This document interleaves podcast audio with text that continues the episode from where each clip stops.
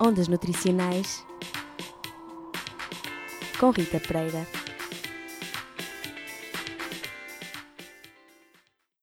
Falar em fruta lembra logo uma impressionante variedade de sabores, cores, formas, tamanhos e consistências. Mas não só. Falar em fruta significa também falar numa excelente fonte de vitaminas, minerais e fibra. Quanto a macronutrientes, a fruta contém essencialmente hidratos de carbono, nomeadamente açúcares simples como a glicose e frutose, sendo a frutose o principal. É do senso comum que o açúcar da fruta faz engordar e que, por este motivo, quem quer perder peso deve eliminar fruta da sua dieta. Mas será que os portuenses partilham da mesma opinião? Fomos pelas ruas averiguar. Então, meu nome é Sara, sou de Bioquímica, tenho 20 anos e acho que depende da quantidade de fruta que se ingere num dia que vai engordar ou não.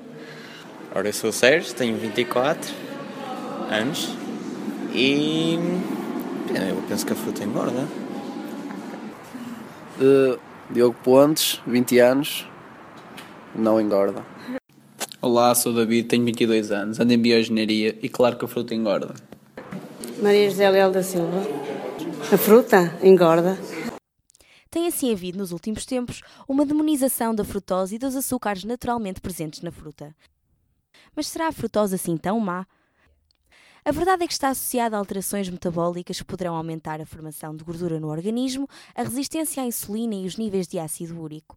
No entanto, isto apenas ocorre quando as quantidades de frutose consumidas são extremamente elevadas, não através do consumo de 3 a 4 peças de fruta diárias, como recomendado. Mas vamos por partes. Quais são as principais fontes de frutose? Atualmente, a principal fonte de frutose da nossa dieta não é a fruta, mas sim o xarope de milho rico em frutose.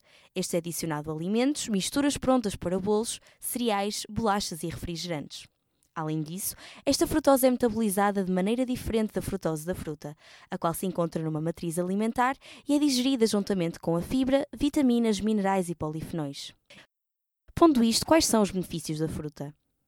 Além de toda a riqueza nutricional já mencionada, a fibra nela presente pode aumentar a saciedade, reduzir a ingestão calórica e contribuir para uma flora intestinal mais saudável, sendo que vários estudos indicam até que um aumento do consumo de fruta está associado a um menor risco de obesidade e ganho de peso. Convém por fim lembrar que qualquer alimento consumido em excesso numa dieta que resulte num balanço energético positivo potenciará sempre o ganho de peso. Deste modo, não fará muito sentido culpabilizar apenas a fruta, mas sim terem atenção às nossas escolhas alimentares diárias. Preocupe-se antes em eliminar ou reduzir o consumo de alimentos provedores de calorias vazias, ou seja, alimentos que não lhe fornecem nada de interessante a nível nutricional. Muito pelo contrário, são fontes dos grandes vilões da nossa alimentação, nomeadamente de açúcar adicionado, gordura e sal. Acredite, a fruta é um aliado, não é um inimigo.